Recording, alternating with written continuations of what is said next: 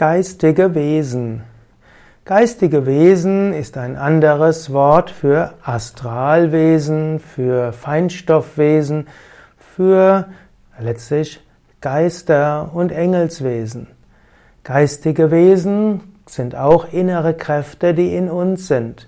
Du könntest deine inneren, inneren Fähigkeiten auch als geistige Wesen bezeichnen. Geistige Wesen als innere Kräfte.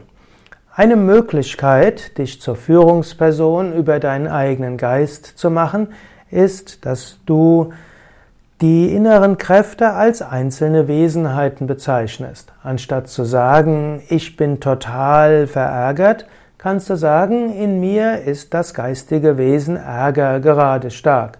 Oder vielleicht magst du es gar nicht als Ärger bezeichnen, sondern magst sagen, in mir ist gerade der Gerechtigkeitssinn sehr stark.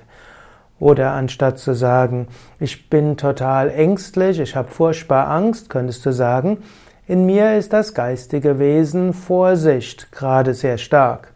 Oder wenn, bevor, wenn du sagst, anstatt zu sagen, ich bin total deprimiert, kannst du sagen, in mir ist die geistige Wesenheit der Ruhe und des Rückzugs aktiv.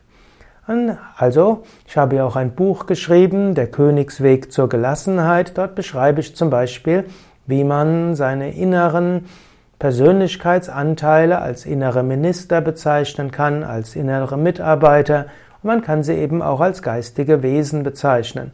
Und eine Weise, mit seinen Emotionen und Gefühlen geschickt umzugehen, wäre, sich nicht mit zu identifizieren damit, sondern diese als ja, man kann sagen, als Mitarbeiter, als freundliche Mitarbeiter anzusehen oder eben als geistige Wesen, die in einem sind, die einem helfen wollen.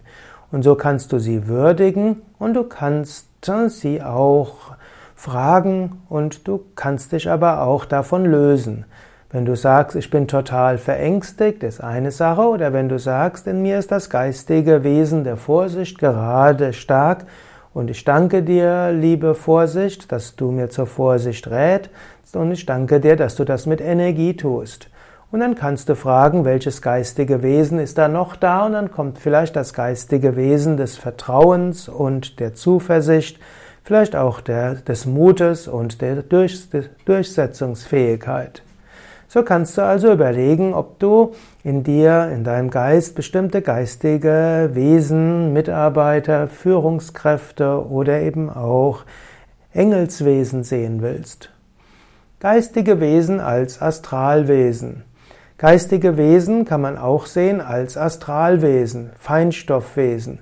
Man kann sagen, die gesamte Natur ist voller verschiedener hm, man könnte sagen, voller verschiedener Aspekte. In der physischen Welt gibt es eben die physischen Kräfte, aber es gibt auch die Feinstoffkräfte. Und das kann man als geistige Wesen bezeichnen. So gibt es zum Beispiel die Naturwesen, es gibt die Feuergeister, die Luftgeister, die Erdgeister, die Wassergeister, es gibt die Baumgeister, es gibt oder die Baumwesen, es gibt die Pflanzenwesen, die Pflanzendevas. Es gibt auch die Hüter der heiligen Orte, es gibt die Hüter der verschiedenen Kraftorte, es gibt die Hüter der Wälder, es gibt Quellgeister, es gibt die verschiedenen Flussgeister und so weiter. Es gibt ein ganzes Universum von geistiger Wesen, mit denen du dich in Verbindung setzen kannst und die dir helfen. Auch wenn du stirbst, wirst du auch zu einer Art geistigem Wesen, zu einem Astralwesen. Du bist weiter da und hast keinen physischen Körper mehr. Bis du dich wieder inkarnierst, könnte man dich als geistiges Wesen bezeichnen. Dann gibt es auch die höheren geistigen Wesen, die man als Engelswesen bezeichnen kann, die übergeordnete Funktionen haben.